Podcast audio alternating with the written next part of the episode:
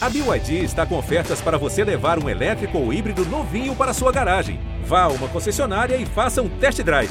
BYD, construa seus sonhos.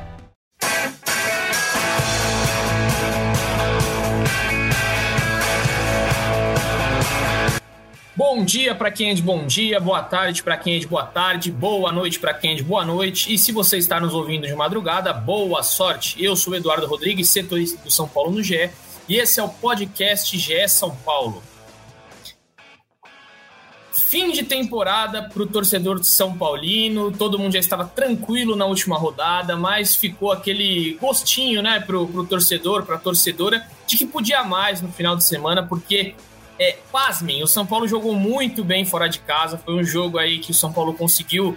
Parecia estar no, no Morumbi nos seus melhores momentos.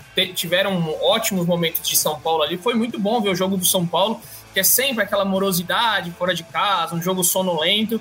Mas no sábado à noite, o São Paulo deu uma, é, uma animada aí no sábado, no sábado noturno do torcedor São Paulino.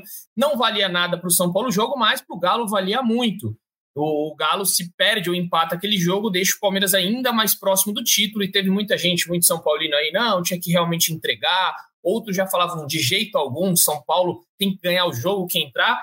No fim das contas, acho que o torcedor São Paulino não ficou chateado, gostou do que viu em campo e ainda deu aquela forcinha para o Atlético Mineiro na briga é, pelo título. Eu vou chamar aqui os meus amigos, né? Estou aqui hoje com Zé Edgar de Matos, com JP para a gente bater esse papo aqui e falar um pouco sobre o jogo. É, vou chamar primeiro o JP, o Zé tá só arrumando o áudio dele ali. A gente já chama o Zé, primeiro com o JP. JP, seja bem-vindo. É, já vou emendar aí, o Zé também já depois já complementa aí a, a linha de raciocínio, já pode seguir. Do que a gente viu de bom e o que talvez não foi tão bom no sábado à noite, São Paulo 1, na verdade Atlético Mineiro, né, que jogou dentro de casa, Atlético Mineiro 2, São Paulo 1. JP, seja bem-vindo. Fala Edu, fala Zé, boa tarde, boa noite, boa madrugada para todo mundo, boa, bom dia, né, também. a você que está nos escutando de manhã, boa tarde para o Zé, aqui estamos gravando à tarde, né. Edu, você destacou muito bem nesse início, cara, foi uma partida muito boa do São Paulo, jogando fora de casa, e eu vou arrisco a dizer que partida muito boa no contexto geral da temporada São Paulina, é não gosto do famoso si, né, no futebol principalmente, mas São Paulo oferecesse esse tipo de, de jogo durante todo o campeonato, poderia estar brigando até pelo título. Afinal, enfrentou um postulante aqui, até me enrolei, mas enfrentou um dos postulantes ao título, que é o Atlético Mineiro, que se para o São Paulo não valia tanto assim a partida, para o Galo valia muita coisa, né?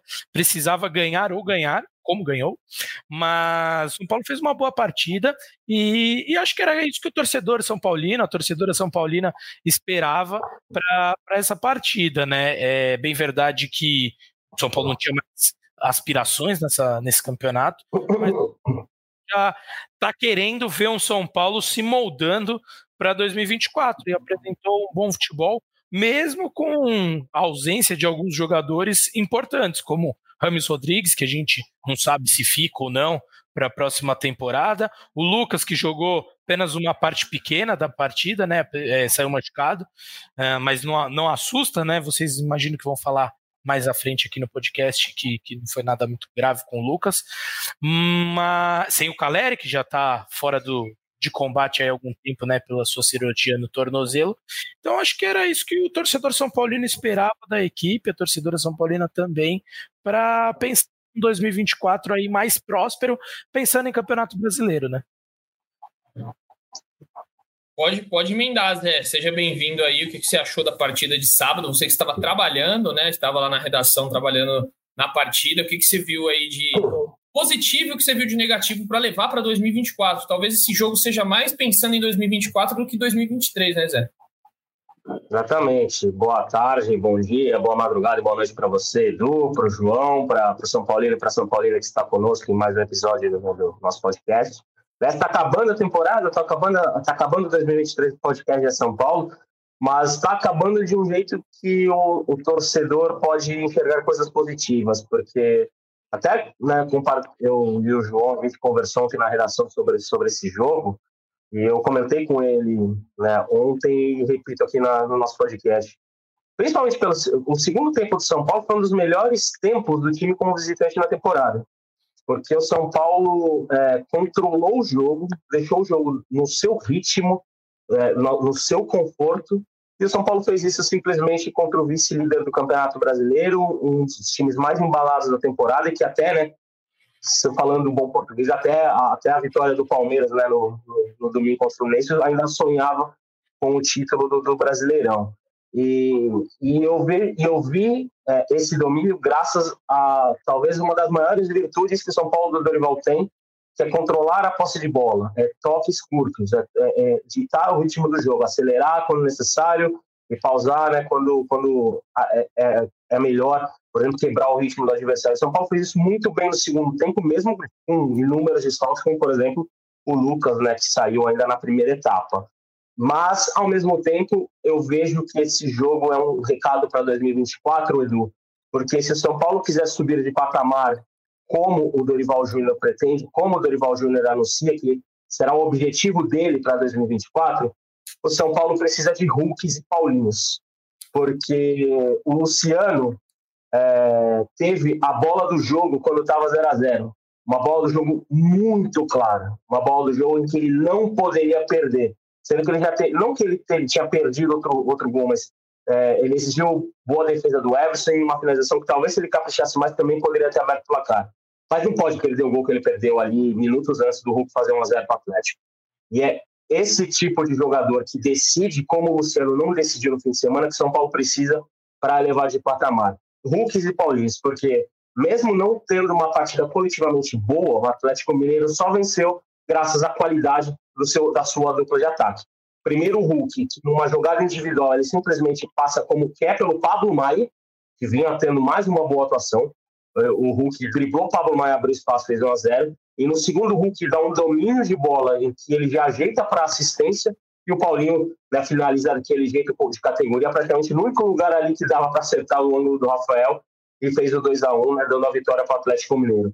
É esse tipo de jogador que o São Paulo precisa. Como o São Paulo vai ter esse tipo de jogador, a missão vai ser da diretoria, porque né, é, é, a gente sabe da, da questão financeira. Mas dentro do clube, ele já tem dois desses jogadores que, na minha visão, são o Lucas, que a diretoria negocia para ficar, mas até agora a gente não tem notícias sobre a permanência dele, e o próprio Rames Rodrigues, porque se o Rames Rodrigues não está jogando bola no São Paulo, eu acho que tem que ter uma reflexão do próprio São Paulo, porque ele está jogando muita bola na seleção da Colômbia. Inclusive contra o Brasil nas eliminatórias ele jogou muita bola e ele é o cara que pode dar estoque diferente, que pode ser esse cara decisivo e que em uma bola né, decide a favor do São Paulo. Então o São Paulo precisa dessa espécie de jogador de Hulks e Paulinhos para é, elevar de patamar a temporada 2024 e esse que eu acho que é o principal recado que a derrota para o Atlético Mineiro deixou. É, pode ter um, um elenco é, com, com, bons operários, digamos assim, né, com jogadores que fazem bom trabalho, como foi é, é, o time que né, chegou ao título da Copa do Brasil, mas precisa ter esses caras diferentes. Não basta só depender, por exemplo, do Caleri, que muitas vezes é esse cara diferente. Então, o São Paulo precisa de, de jogador desse calibre, mesmo que tenha no, no próprio elenco, para ter uma temporada de 2024 ainda melhor. Mas a atuação coletiva do São Paulo, principalmente no segundo tempo, foi boa. E a derrota injusta. É isso, derrota injusta, né? O que muitos é, São Paulinos aí consideraram logo depois do jogo. E aí eu queria falar com vocês né, sobre uma, um jogador aí que tem chamado muita atenção, um jogador que até o, o Zé fez uma matéria aí né, para hoje sobre William Gomes, né, um jogador que é, tem se destacado. Não, talvez não seja né, esse Hulk ou Paulinho que o Zé falou aí, que não vai ser a solução dos problemas, porque é um garoto jovem, tem que lapidar, ainda tem que ter calma. O Dorival está tendo essa calma, mas vocês acreditam que é, William Gomes, pelo que a gente viu aí nesses últimos jogos, já tinha que fazer pré-temporada na Barra Funda a partir de janeiro? Ou calma, torcedor, muita calma nessa hora e deixa o menino ir para a copinha, faz o processo todo? Como, qual, é, qual é a análise de vocês aí sobre esse garoto que Felipe Ruiz, assim, não para, né? O William, Gomes, William Gomes entra em campo, olha só a análise dele, ele não fez nem top 3, mas... Talento raro! Exatamente, JB Missão de tratarem com carinho. É demais. É, essa, eu quero só ver, eu quero só O William Gomes tem que virar jogador, porque senão, para as, as redes sociais dele, eu vou, eu vou resgatar essas coisas. Mas enfim, deixo aberto para vocês, quem quiser comentar sobre o William Gomes. Pré-temporada na Barra Funda ou deixa o menino para a copinha? Eu... Quer começar, JP? Eu posso pode começar? Falar. Pode falar que essa bomba aí cai no teu colo enquanto eu penso, porque é uma resposta para lá de difícil, viu, Zé? Eu, eu daria o início de temporada para o William Gomes na Copinha. E por que que eu te digo? A Copinha é uma competição rápida, é uma competição que muitas vezes exige maturação dos jogadores jovens em um período muito curto, né, conforme o time vai avançando na competição. E ele vai ter um espaço de protagonista que ele não teria no início de temporada com no, na pré-temporada com São Paulo. Mas o processo que eu faria com o William Gomes seria o seguinte: ele jogaria a Copinha e após o fim da, da campanha do São Paulo na Copinha, aí sim já seria efetivado né, no, na equipe profissional e trabalharia com essa elenco. Mas eu acho importante ele é, encarar uma competição desse nível, lembrando que o William Gomes até pouco tempo atrás é sub-17, ele tem 17 anos, ele tem pouquíssima experiência no sub-20, inclusive. E a, a Copinha eu acho uma ótima oportunidade para ele né, dar esses passos é, mais acelerados, digamos assim, pensando né, na, na, carreira profissional em 2024. É o tipo de jogador, talvez eu não tenha a mesma empolgação do, do Praz, eu acho que talvez a gente tenha talentos muito mais brutos, digamos assim, no futebol brasileiro neste momento, mas é um jogador muito talentoso e que tem trabalhado, vai ser importante no futuro a médio prazo do São Paulo, não tenho a menor dúvida. E uma coisa que chama muita atenção no William Gomes é a personalidade que ele tem. Até nesse texto, né, do que você, aliás, obrigado pela propaganda aqui no podcast, e espero que os São Paulino e São Paulina acessem o GE para ler essa matéria. É, uma coisa que impressiona é que as duas oportunidades dele como profissional foram em territórios hostis. Primeiro no Maracanã contra o Fluminense, em que ele teve meia hora ali, já em desvantagem do placar, e ele mostrou personalidade, né, inclusive fazendo uma boa jogada, né, que quase terminou com, com o gol do Thales Vander. E ontem no Mineirão, novamente, né, um Mineirão lotado, com o torcedor do Atlético empurrando, ainda sonhando com a briga pelo título brasileiro, ele vai e mete uma bola na trave, quase marca um golaço, né? Ficou muito pouco de fazer o seu primeiro gol pelo profissional. Então, essa personalidade dele, eu acho que é uma coisa que mais me impressiona, além né, da capacidade técnica, e, enfim.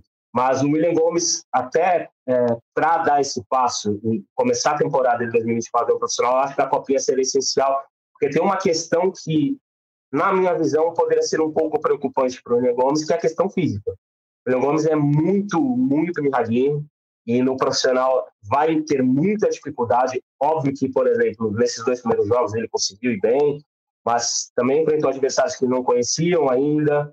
Né? Então, é, é, tem que ter muita cautela, como São Paulo vem tendo. Eu acho que um, um, uma, uma boa medida cautelar para o William Gomes ter mais tranquilidade, poder ser um, um, profissional ainda melhor em 2024 do que apresentou nesses dois primeiros jogos, é jogando a Copinha São Paulo e indo bem, né, e quem sabe comandando uma boa campanha do Tricolor, que né, no ano passado, lembrando, São Paulo foi muito mal na Copinha, caiu de maneira precoce, ainda na terceira fase, se não me falha a memória, para o América Mineiro. Eu assino embaixo do que o Zé falou, viu, Edu? É, faria o mesmo trabalho e vou além. É, talvez ou incluiria no elenco principal logo após a copinha, mas é, é, alternando com idas dele ao sub-20, caso julgassem necessário. E vamos lá, para eu começar meu raciocínio.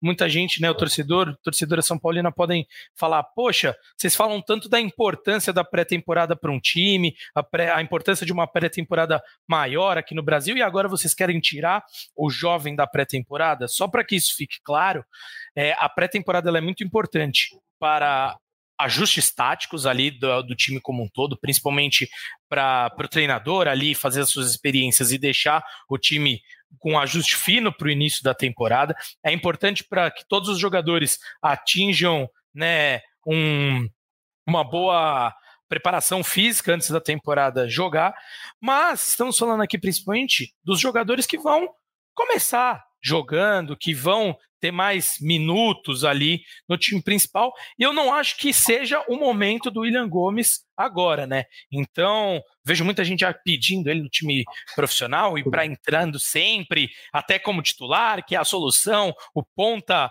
é, rabisqueiro, né? Que, que o São Paulo não tem. E aí eu acho que a gente tem que ir com muita calma para respeitar o processo de maturação natural do jogador, de qualquer é, ser humano mesmo. Então, acho que seria bom para ele disputar essa copinha, até por tudo que o Zé falou, e acrescento o fator que a Copinha é um campeonato de base à parte. Tem os olhos da torcida, tem mais atenção, tem estádios lotados. Então, pô, acho que isso o William já tirou de letra, porque pegou um Maracanã e um Mineirão, como o Zé muito bem falou, dois estádios hostis contra times, né? Pô, o atual campeão da Libertadores, um time que estava tá, disputando o título do Campeonato Brasileiro. É, isso ele já mostrou uma baita personalidade, mas acho que esse fator Copinha também vai agregar ao crescimento do William como jogador e também tem esse lado é, do torcedor olhar e ter aquela cobrancinha também, pô, o time tem que chegar longe na Copinha. Copinha é um, um campeonato que independente de ser de base, mexe com esse brilho do torcedor, né? Então acho que isso agrega sim a formação dele como jogador. E a gente tem exemplos de jogadores, bem verdade, mais velhos, mas que fizeram toda essa trajetória de jogar copinha e já serem integrados na sequência ao time principal. Acho que o mais recente principal deles e que estourou aí, que é uma unanimidade hoje no time principal e titular do São Paulo, é o Pablo Maia, né? Então, acho que esse caminho seria bom para o William.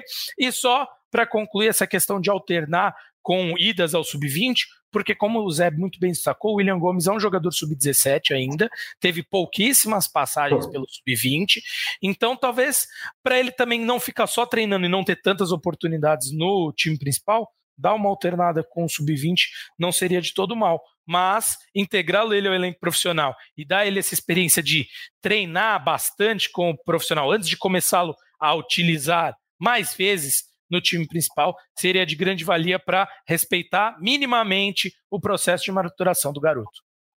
E só um detalhe, só um complemento sobre o Pablo Maia que o João falou. Pablo Maia, por exemplo, a Copinha ajudou ele nesse processo de maturação, porque o Pablo Maia acabou marcado né? Na verdade, eu falei da Copinha do América Mineiro foi em 2021, né? A Copinha do, de, a Copinha do ano passado, a Copinha desse ano, São Paulo chegou até a semifinal contra o Palmeiras e ficou marcado o Pablo Maia porque ele errou na semifinal contra o Palmeiras, né? E foi um baque para o Pablo Maia. O Pablo Maia conseguiu, né, diante da, do erro pessoal, né, evoluir e hoje ser um jogador fundamental né, para o São Paulo. Aliás, não, foi ano passado. Estou confundindo. É, é isso. É, e tem uma, uma coisa também, né, que o, o Hendrick ele vai fazer muito bem ao futebol brasileiro na seleção, mas acho que ele vai fazer um pouco mal pela é, pressa dos outros torcedores em querer é. também ter um menino de 16, uhum. 17 anos no seu time. Tem um comentário até na matéria que a gente fez no Twitter ali do GE, que fala, imagina se o Palmeiras é, espera, tenha, tivesse paciência com o Hendrick, né? Então, assim, é porque o Hendrick é muito fora da curva. É você isso. pega caras como Neymar, você vai pegar caras como é, enfim, é, eu me lembre outros aí. Gabriel Jesus. Gabriel, é, o Gabriel Jesus até um pouco menos, né? Que também é, teve mas essa... ele era bem jovem. Bem jovem, Sim. mas o Palmeiras, eu lembro, fez um, teve paciência, colocou ele na copinha, ele foi artilheiro da copinha, não ganhou a copinha, né? O Hendrick conseguiu fazer isso. O Hendrick participa da copinha, ah, é artilheiro, é, consegue a primeira copinha pelo Palmeiras. Uhum. Então, teve paciência. Que o Hendrick, assim, com 15 anos, ele já estava no sub-20. Então, é. é. um menino muito Sim, fora da curva, não dá, né? Gabigol, é. Rodrigo tiveram tiveram Exato. também é, oportunidade de subir cedo, mas os, os é, é, antes de te passar, a gente não pode tratar exceções como regra. Acho que isso é, mata a charada. Porque a gente não pode tratar exceções como regra. O, o Hendrick claramente é uma exceção. E não é todo garoto de 15 anos que vai conseguir estrear no profissional e, e ser diferente, né? Fazer a diferença como o Hendrick fez nesse campeonato brasileiro. O, Hendrick, o Hendrick é um jogador que a gente pode chamar que é aquele jogador de geração, como era o Neymar. Não digo que o Hendrick vai ter, não estou dizendo que ele vai ter a carreira do Neymar ou que vai ser superior ao Neymar, mas o Hendrick carrega um talento de geração, um talento de um cara diferente. O talento de um cara que com 17 anos ele está sendo um dos melhores jogadores do Campeonato Brasileiro e ontem, por exemplo, contra o Fluminense, teve uma atuação de primeiríssimo nível Ele foi o melhor, eleito, inclusive, o melhor em campo da transmissão, no jogo que basicamente deu o título para o Palmeiras. O William Gomes ainda não é esse jogador. O William Gomes não é esse jogador. É um cara talentoso, é um cara que pode é, dar frutos para o São Paulo, que né, pode ter uma carreira promissora, porque tem talento, mas ele não é o cara de talento geracional como é o Hendrick. Então tem que. É, é, é, muito o que o João falou, a gente não pode tratar a exceção como regra. Não que o, o, o, o William Gomes seja uma regra, mas ele é muito mais perto da regra do que da exceção, que é o Hendrick.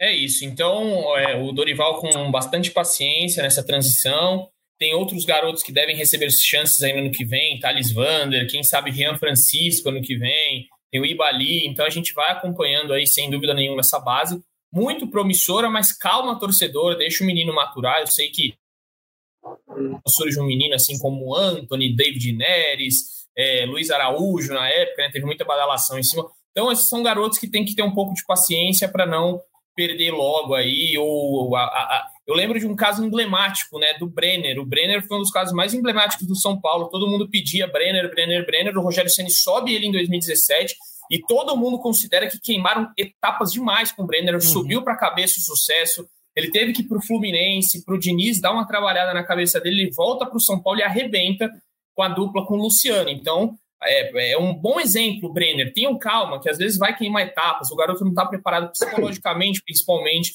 Então tem que ter muita paciência nessas horas. Zé, atualiza para a gente então o Lucas aí, que o JP tinha já dado um, um start aí no, na, na, na, atualização. Está lesionado, não está lesionado? O que, que aconteceu, Zé?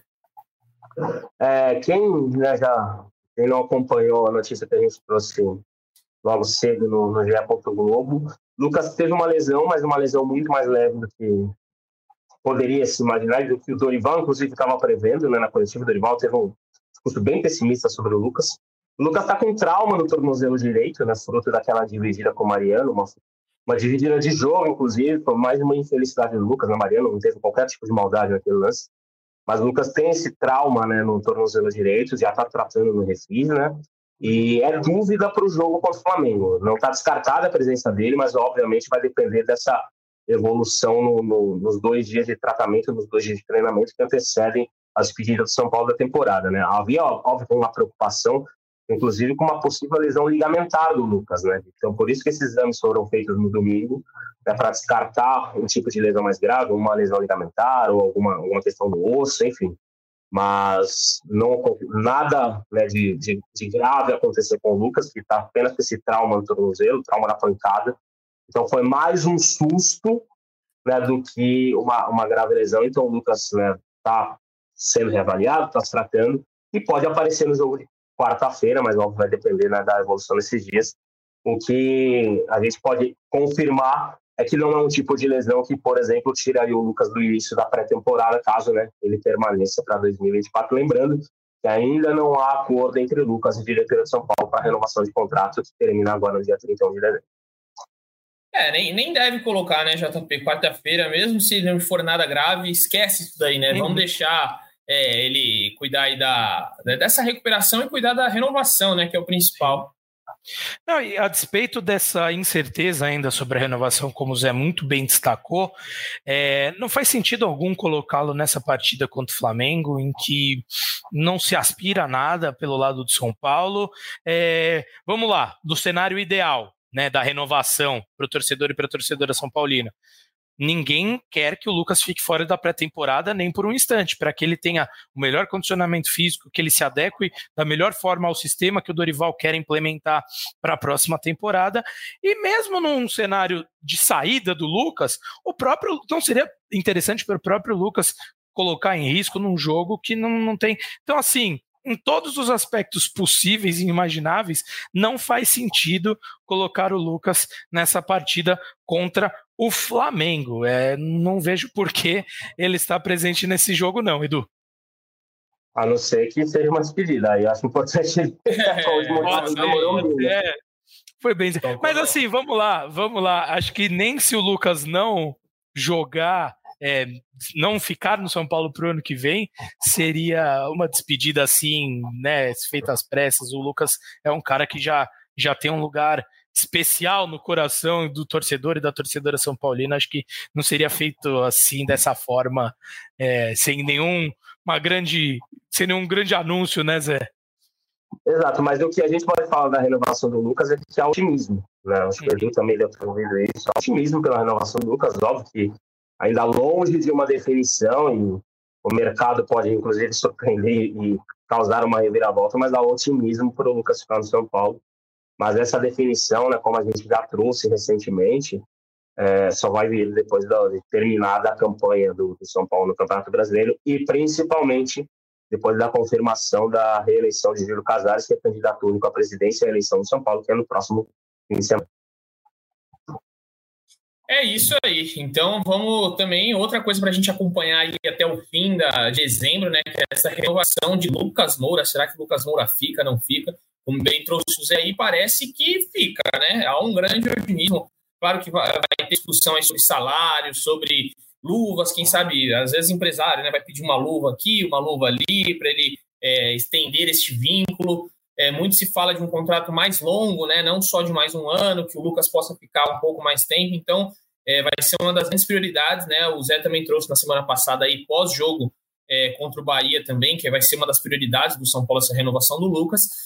É, enfim, muita coisa para acontecer aí no São Paulo. Vamos, vamos falar agora é, de, um, de um tema aqui né, que a gente é, sempre tem batido na tecla. Quem sai para 2024? Você, torcedor e torcedora que está ouvindo, amanhã teremos uma matéria aí mostrando né, quem deve sair do São Paulo. E a lista é grande. Eu queria bater com os amigos aqui para ver o que, que, vocês acham, se essa lista aumentaria ou não aumentaria. Vou, vou, fazer uma brincadeira, eu vou abrir aqui o elenco do São Paulo e a gente vai, vai só pontuando. Eu vou passando para vocês quem deve ficar ou não. Em goleiros, vamos lá. Mas peraí, goleiros... peraí. Nossa opinião ou o que a gente imagina que aconteça e que a gente tem de informação? Importante. Ah, vamos. É, eu acho que o, o que imagina que vai acontecer. A tá. aí você pode dar. Eu acho que ficaria, por exemplo, vai sair, mas acho que ficaria. Aí você fica tá. à vontade. Tá. Acho que, vou começar pelos goleiros aqui, não tem Felipe Alves, Rafael, Yang e Jandrei.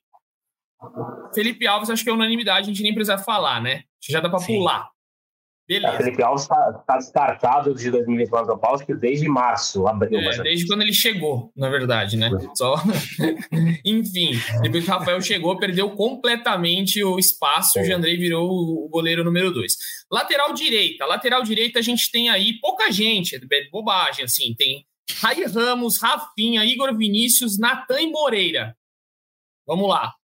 Rafinha, vou, vou descartar já. Rafinha e Igor Vinícius ficam. E aí, uhum. esses outros três, de quem vocês acham que deve dar adeus aí ao São Paulo no ano que vem? Pelo que eu soube e pelo que a gente tem ouvido, né, óbvio que não há nada concreto, o Rai Ramos deve deixar o São Paulo em 2024, porque ele quer jogar mais. E, obviamente, né, nessa configuração, principalmente com a recuperação do Igor Vinícius, o tempo de jogo dele deve né, ser, ser limitado. O Natan é um jogador que, até diante da recuperação do Igor Vinícius, acho que é um jogador que o São Paulo pode, inclusive, é, ganhar um, um, um, dinheiro né, nesse, nesse, nesse fim de ano, início de 2024, que é um jogador que tem um perfil físico sagrado do futebol europeu. É um jogador que né, foi bem útil em alguns momentos dessa temporada, mas com a recuperação do Igor Guedes também é um jogador que vai ter pouco espaço. Até porque eu vejo o Moreira como o lateral mais talentoso. E Moreira vai ter 2024 como uma temporada para ser esse terceiro nome da lateral. Então eu, eu negociaria o Rai Ramos é, poderia até emprestar o Rai Ramos, mas aí negociaria o Natan e ficaria com o Moreira para 2024. Boa. É, assina embaixo do Zé. É, não, não lembro de cabeça assim, o fim de contrato de cada um desses jogadores, então, mas acho que essa é a ideia. E assim, até trazendo uma curiosidade, José, você falou do Natan, ele me lembra muito, claro, guardadas as proporções, até porque são laterais de lados opostos, mas ele me lembra muito Matheus Reis que era da base São Paulina também, subiu ao profissional e foi para o futebol português e por lá ficou. Ele foi para lá em 2018, é, contratado pelo Sporting e foi emprestado para o Moreirense, para o Rio Ave. Chegou a jogar muito tempo no Sporting, como lateral e como zagueiro também, e tá lá, se consolidou no futebol europeu. Então, muitos jogadores que não têm tanto prestígio aqui, que a torcida olha como patinho feio muitas vezes, e que para o futebol europeu são, são vistos, conseguem desenvolver o um melhor futebol, porque é isso, é um jovem, né? O Matheus Reis, quando foi para lá, agora, salvo engano, ele está com uns 28 anos, mas quando ele foi para lá, ele tinha isso lá, cerca de seus 22, 23 anos, então ainda conseguiu se desenvolver e, e, e tá lá até hoje, então não podemos falar que não vingou. Tem um cara bom para jogar no Moreirense, né? São Paulo. Ah, ah. Eu levantei, né, Zé, a bola pro é, nosso ué. amigo Eduardo. Pô, tá falando, tá falando do lateral direito e você fala de jogar no Moreirense, aí ficou fácil. Na torcida eu não vou nem ele falar. Tem passaporte por, ele tem passaporte português, lembre-se é, disso. Né? Exatamente. Mas ele pra, ele, para mim, tem que ficar no São Paulo um ótimo jogador que, jovem ainda, né, tem 19 ou 20 anos e que ainda vai render bons frutos. Pode jogar em ambas as laterais e, de repente, aí até ser testado no meio de campo do Dorival. Fica aí a ah, no ar. É, não, não comece a inventar isso aí, que o último que fez isso, saiu da lateral, foi pro meio, tá lá na, na Suíça, jogando na Suíça, não deu muito certo, né? Igor Lisiero era lateral esquerdo, virou meia, voltou a ser lateral e nunca mais jogou nada. E tá lá na Suíça. Então não inventa, JP. Não inventa. Não, estraga, não vamos estragar o menino. Na lateral esquerda, a gente tem aí Caio Paulista, né? Que vai ser comprado, então esse não tem nem discussão. E o Wellington. O Wellington e o Patrick. Então a gente fica aí, Wellington e Patrick. Vocês acham que o Wellington recebeu uma propostinha aí para dar adiós? Acho que tem tudo para sair, né, Zé? Se, essa proposta vier, já era para ter saído ali, diante da iminência da falta, da possível ausência do Caio Paulista em jogos importantes. Ele acabou sendo, né, o, o Belmonte até esclareceu isso na entrevista que nos concedeu aqui no GEC, o Edu e o Léo tocaram, que muita gente falou que foi amadorismo de São Paulo que, e do CSK, que não deu tempo do, do negócio ser fechado. Ele falou que não foi bem isso, que houve ali um pezinho atrás para contar com o Wellington ainda nessa reta final. Mas da... né? ele deu uma migué, deu migué, deu migué, deu migué, deu migué. A gente tirava com informação, ele deu migué. A gente estava com provas, mas enfim, não vem ao caso. Uhum. Ele fala, ele fala, ele tem o direito, mas a gente estava com provas de que ele estava praticamente vendido e não deu tempo. Mas o, o, o, o Zé, até passando para você, é, se o São Paulo de fato não ficar com o Wellington diante de uma boa proposta que apareça, é, precisa ir ao mercado, né? Porque o Patrick já mostrou que na hora de assumir essa responsa não não não conseguiu é, abraçar, agarrar a oportunidade como poderia. De acordo, de acordo, é. O Wellington só não foi transferido por questões burocráticas, né, no meio do ano. Ele já estava praticamente certo com o CSKA e por questões minimamente burocráticas ele não fechou o contrato, mas na verdade né, tinha uma fechou a janela da Rússia e não deu tempo de registrar os documentos dele e tudo mais e né, não conseguiu finalizar a transferência. Mas o Wellington, inclusive, tem uma situação que a gente trouxe né, nos últimos dias, que o Wellington ao contrário de outros companheiros do elenco, o Wellington ainda não foi procurado para renovar, e o Wellington tem contrato até o fim de 2024, ou seja, é, se o São Paulo não procurá-lo para renovar agora nessas últimas semanas de 2024, São Paulo vai ter só a janela do meio do ano para vender o Wellington, porque na, na, janela do meio, na janela do meio da temporada, na verdade, na janela de começo de ano.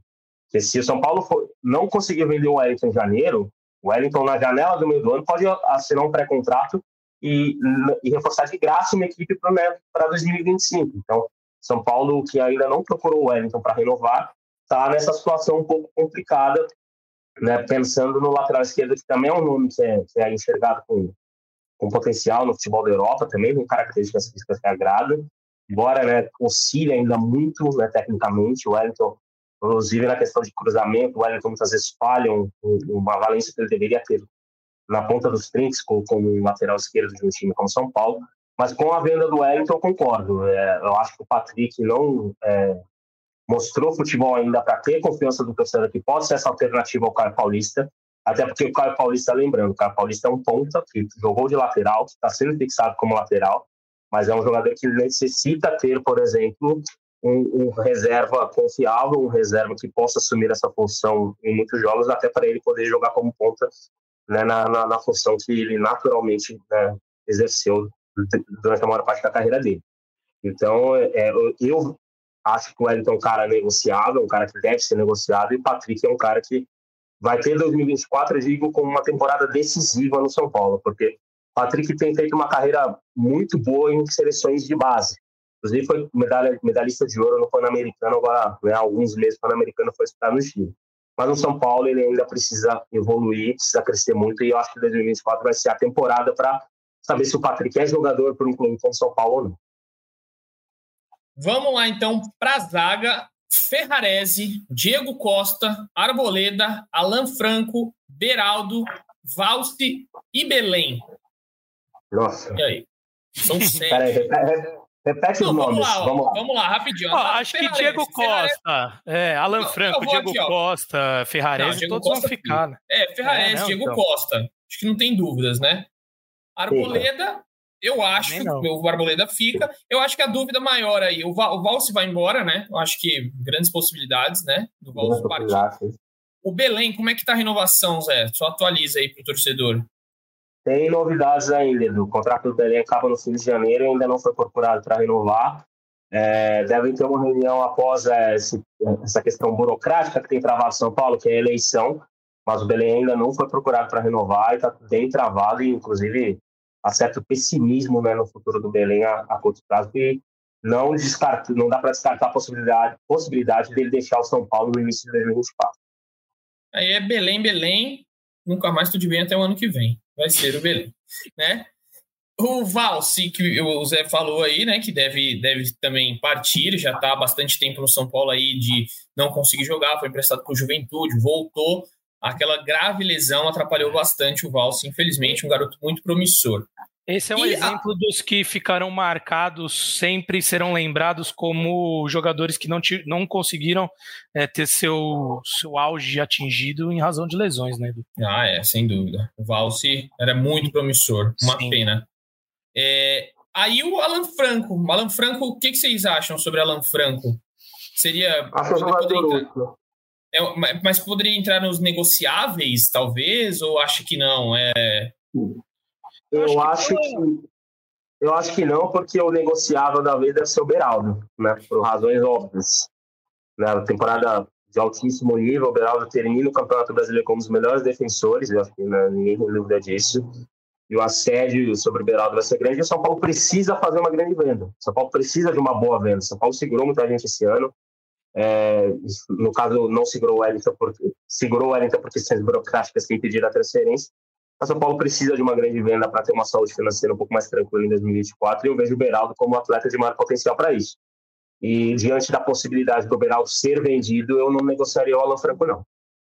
Tô com o Zé e acho que gosto do futebol do Alan Franco. Teve algumas oscilações aí durante a temporada, mas do meio da temporada, e principalmente nessa reta final, tem sempre que entrou, teve boas atuações e acho que isso o consolidou como alguém confiável de uma vez por todas para ser esse substituto do Beraldo no caso da saída dele. É isso. Então, Alan Franco, meio que unanimidade aí, né? De, de permanecer muito pela venda do, do Beraldo. Mas eu acho que se o Beraldo não for vendido, talvez, é, não sei, né? O Alan Franco pode deixar o clube numa venda. Acho que é a única possibilidade seria Sim. uma venda. São Paulo não Até se porque livraria por um empréstimo. né? Até porque foi um É. investimento importante que o São Paulo fez É. para trazer o Alan Franco, né? Dúvida. Então, e, então, e eu vendo o mercado e ouvindo né, gente que trabalha com futebol, o Alan Franco ainda não apresentou futebol, não teve, até porque não, foi, não se tornou titular do São Paulo, para talvez o São Paulo recuperar 100% do dinheiro da, né, do investi- investido por ele. Então, é um jogador que acho que mais um ano de São Paulo poderia fazer bem para as duas partes, tanto para ele quanto para o clube. É isso.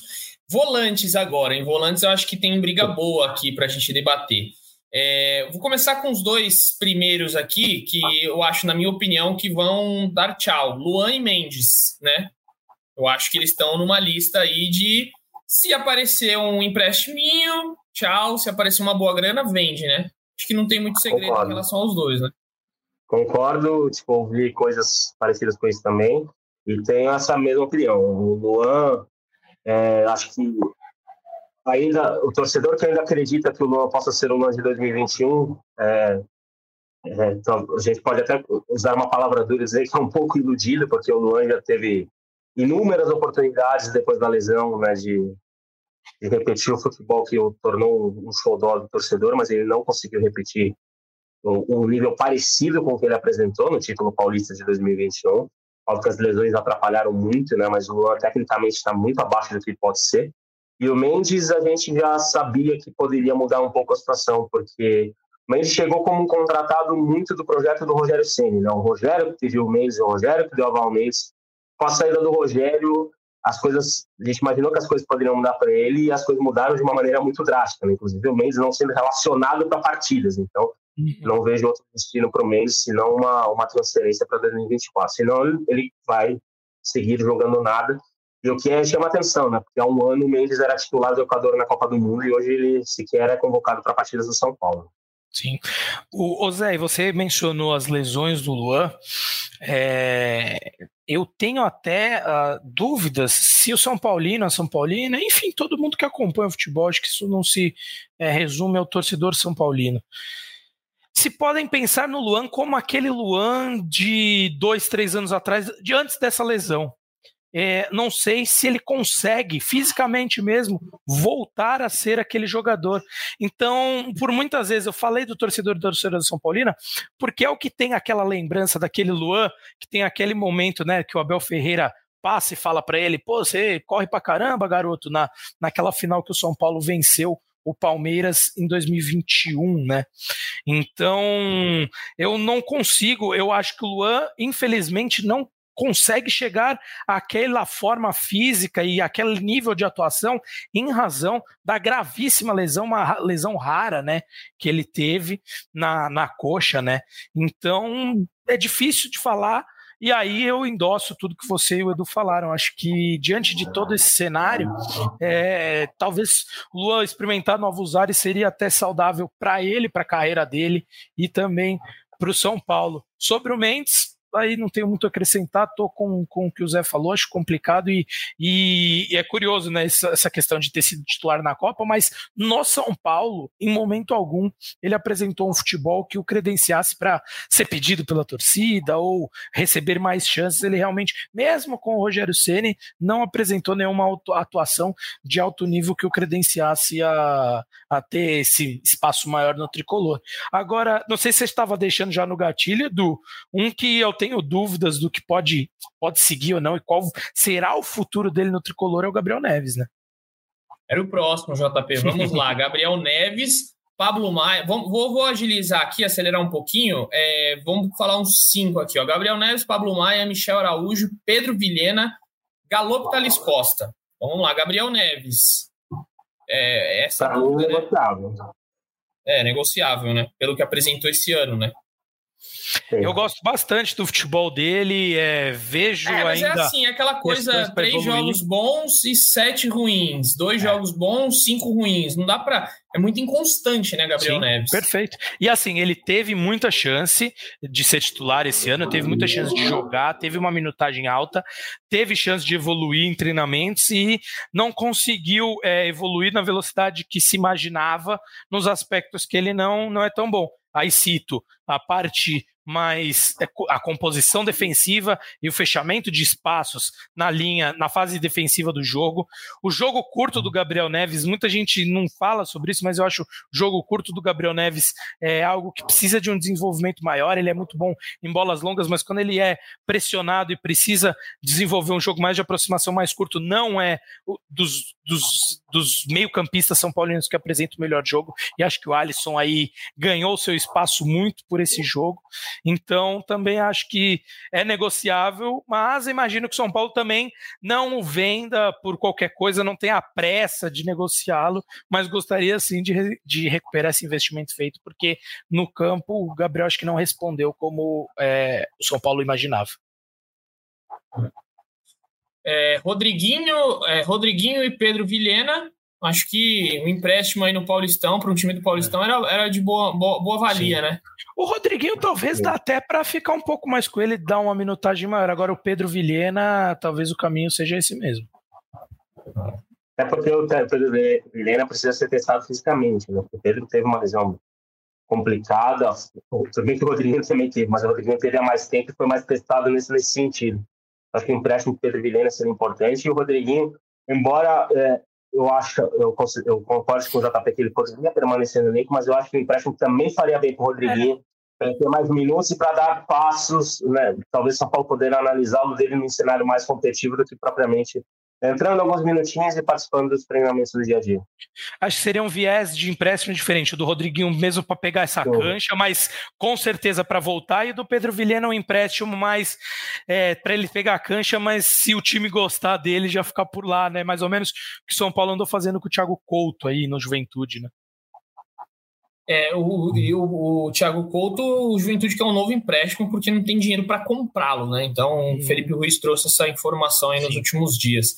É, o Pablo Maia, acho que é, é o caso do Beraldo, se aparecer uhum, uma proposta perfeito. muito boa, sai, não tem muito segredo. É, e aí, a Alisson acabou de renovar contrato, tá disposta a receber bastante chance. Galo vai se recuperar de lesão. Nestor, com a lesão, acho que atrapalha um pouco essa venda, né? Se o São Paulo estivesse fazendo venda. E o Michel Araújo, que tem empréstimo até o final do ano, que vem. Sim. Então, também acho que não tem muito. Podemos novidade. seguir. Acho que só legal citar uma informação que até o Zé me passou nessa conversa que tivemos ontem ali sobre o jogo de São Paulo, que o Galopo já está em condições é, físicas boas, né? Já se recuperou da lesão que ele teve lá no Campeonato Paulista e, e é mais uma questão de preservá-lo aí. Pra... Da mesma forma que a gente falou que não tinha necessidade do Lucas jogar essa partida contra o Flamengo, São Paulo tem tido essa mesma postura com ele, né, Zé?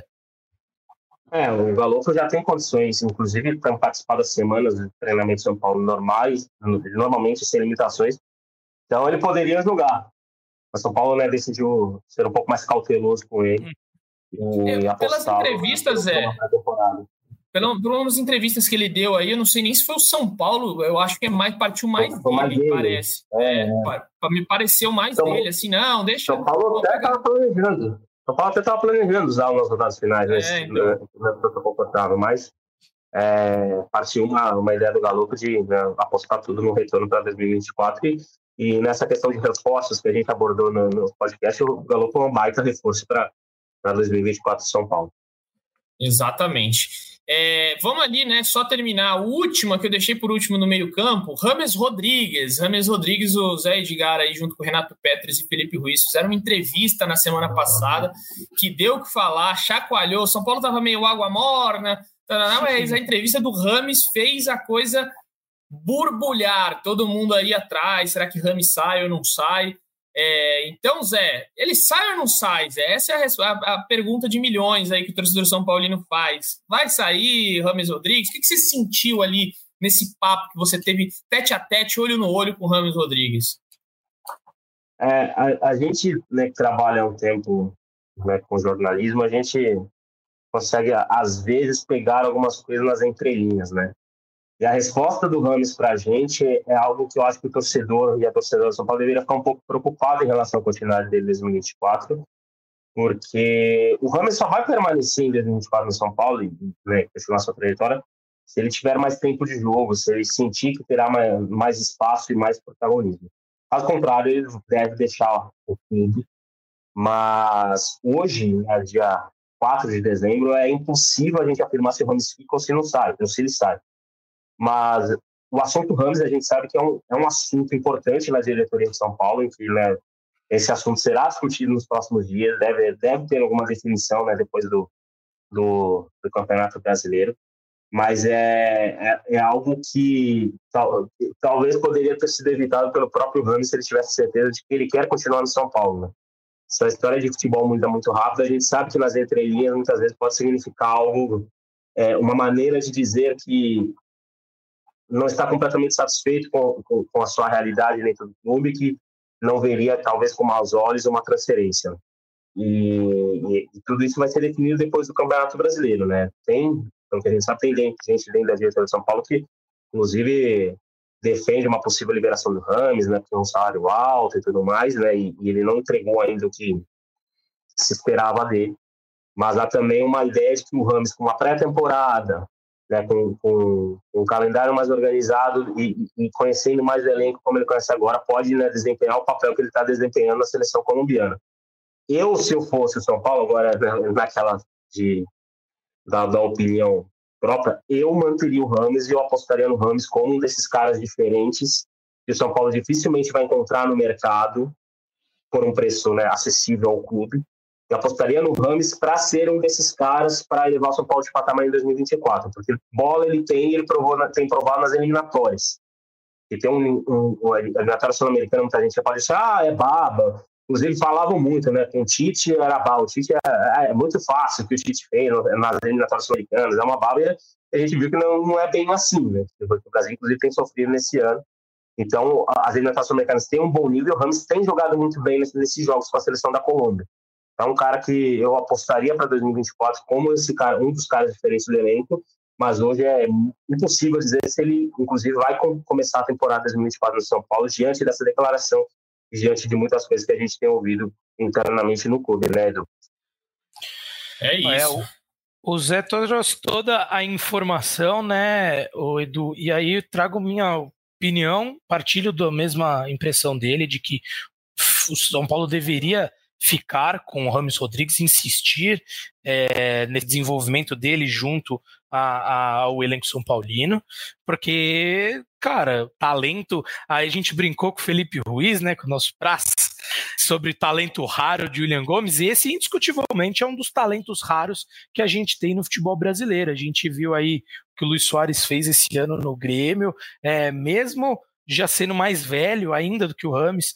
Então, cara, eu acho que você não consegue achar um Rames Rodrigues aí, mesmo essa questão de, ah, vou aliviar a folha salarial, de repente trazer um outro jogador bom, mas não tem um Rames Rodrigues em cada esquina dando sopa no mercado.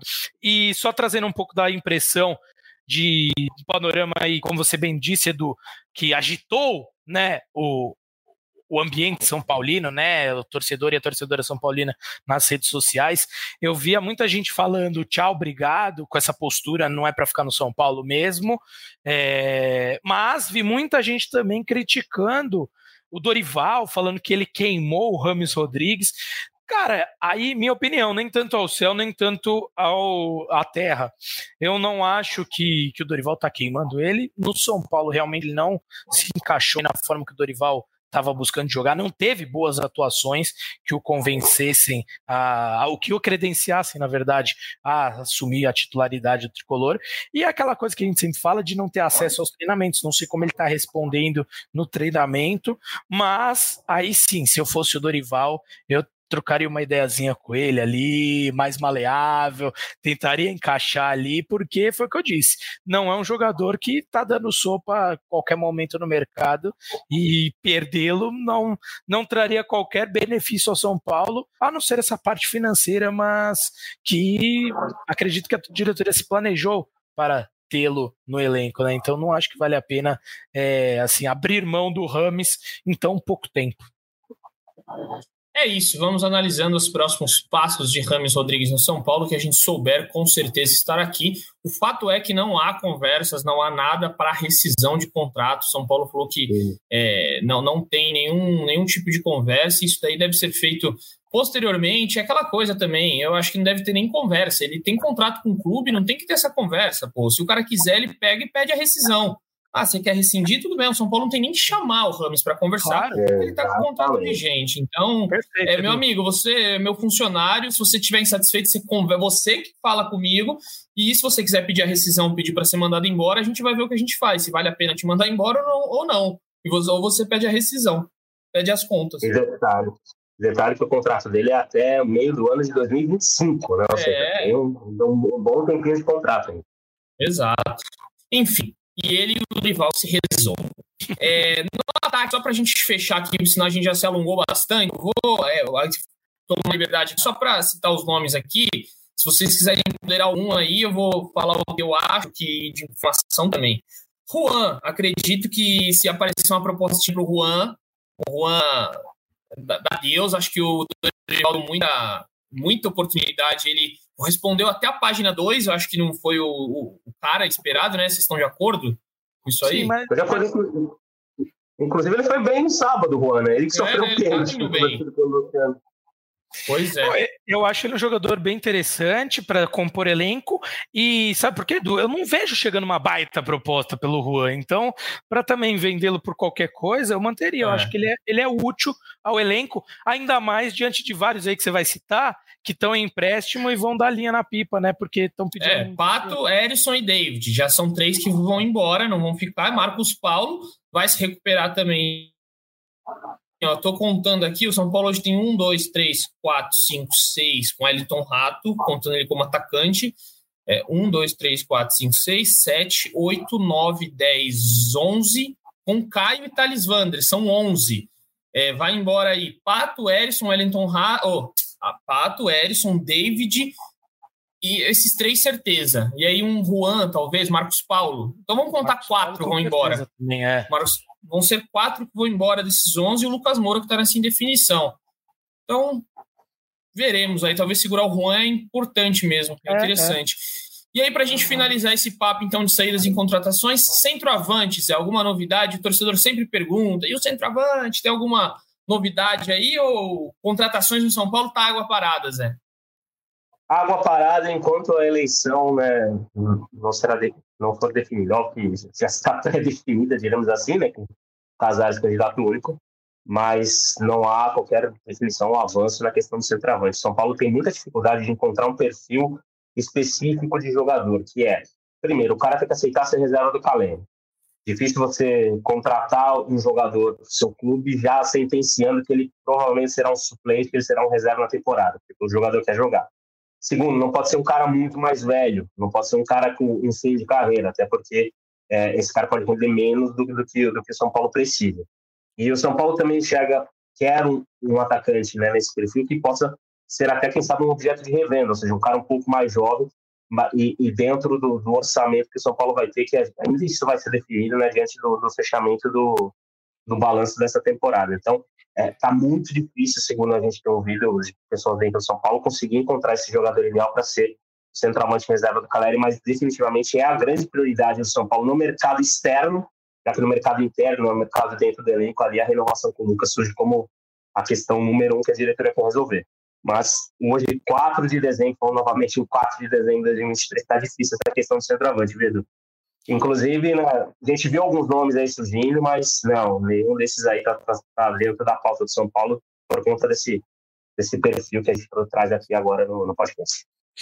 Ô Edu, e você falou, a gente falou aqui sobre algumas, alguns jogadores da base, de ter mais tempo, não? Falamos bastante do William Gomes, né? Talvez essa dificuldade em encontrar um centroavante reserva, o Campeonato Paulista seja um ótimo momento para o Dorival Júnior analisar, por exemplo, o Thales Vander.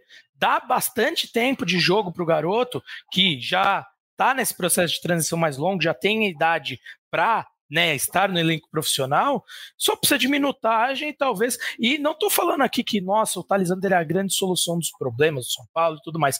Mas é isso, porque o São Paulo não está procurando um centroavante para ser titular da equipe. Está procurando um reserva para o Caleri. Acho que isso é, é indiscutível, né? E o Thales Vander com minutagem, aproveitando, veja o Campeonato Paulista como um bom momento para servir de, de laboratório mesmo para um centroavante jovem e que cumpra esses requisitos e que por muitas vezes o pessoal está olhando para fora, mas ele pode estar tá dentro. É isso, vamos analisando aí, vamos, vamos sempre acompanhar quem o São Paulo pode trazer aí para centroavante, claro que sabendo qualquer informação nós traremos para você aqui, torcedor e torcedora São Paulina. Bom, acho que é isso, né? Só passando aqui, quarta-feira, São Paulo e Flamengo às nove e meia da noite, fecha o Brasileirão, fecha essa campanha do São Paulo, que deixou a desejar no Brasileirão, vamos, é, convenhamos, né? Mas depois, isso é papo para depois do jogo contra o Flamengo, a gente debate aqui a nota, vamos trazer a nota aí, qual nota você dá para o ano do São Paulo. Bom regular ou ótimo, né? Eu via na Transamérica, sempre ouvia jogos lá com é, Éder Luiz e falava tinha um bom, regular ou ótimo, bam, bam, bam e um bum, bum, dom. A gente pode fazer aqui. É, vamos fazer aqui. Boa, Depois boa. do jogo contra o Flamengo, a gente traz aí os bam, bam, bams do ano e quem não foi tão bem assim. E é, sem, sem desfalques, né, Zé? Além do Lucas aí da dúvida, não teve ninguém, ninguém amarelado, né? Suspenso pelo terceiro amarelo para quarta? O cara hoje, o cara hoje tá fora.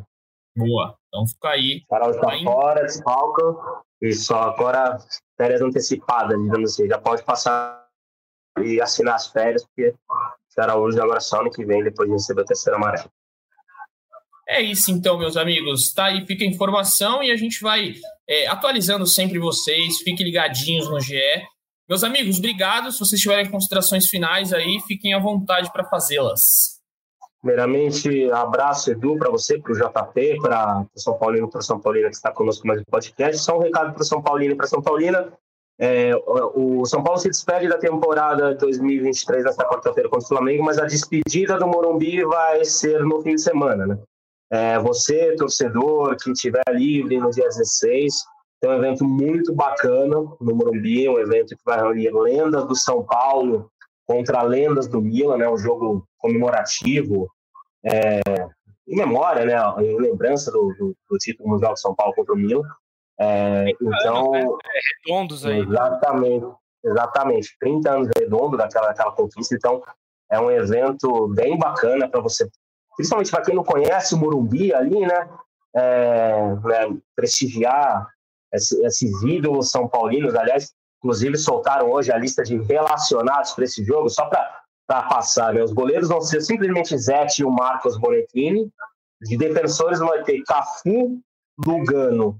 Peraí que eu tô pegando isso aqui certinho. Vai ter Cafu, Lugano, Fabão, Júnior, Cicinho, Valber e Ronaldão.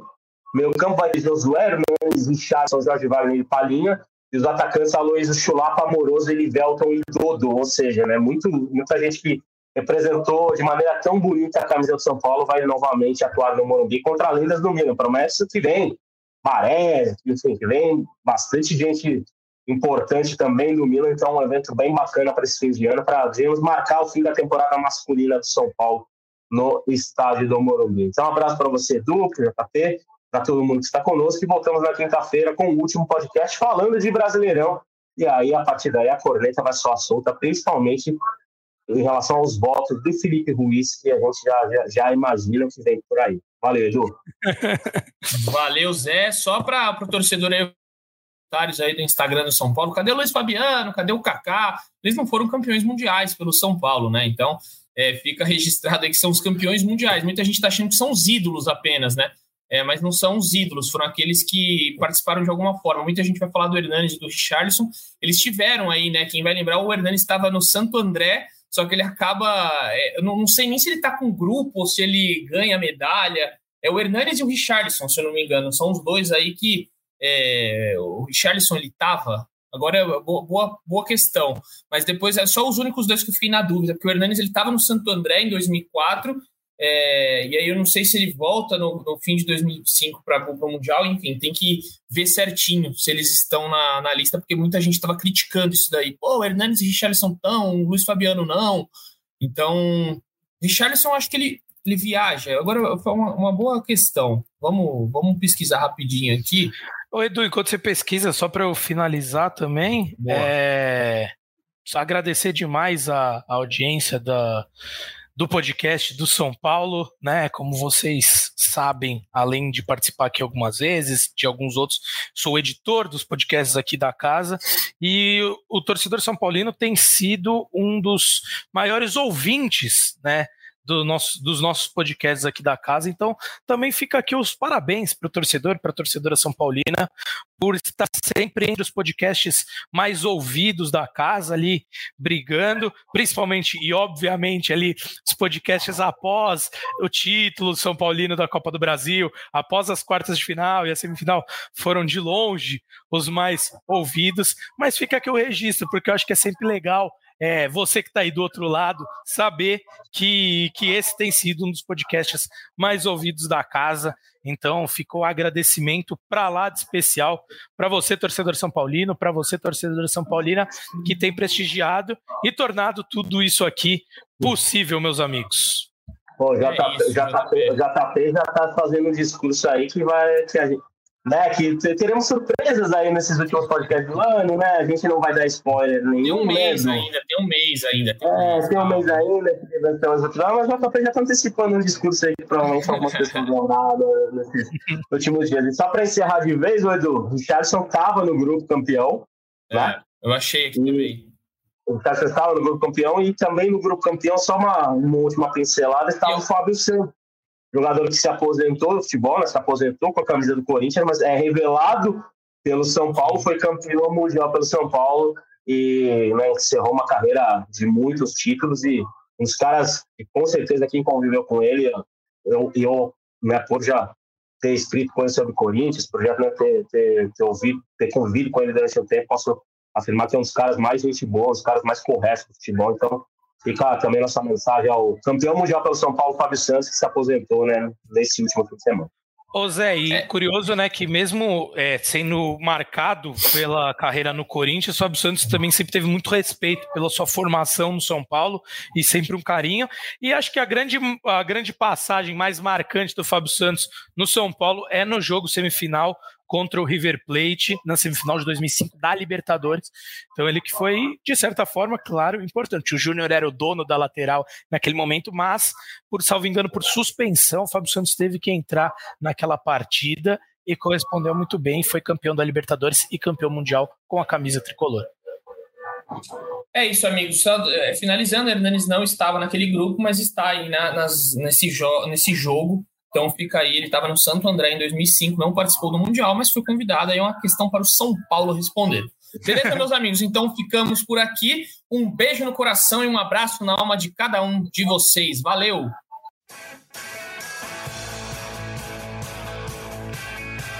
Rolou para Cafu, para Raí, pro gol! E...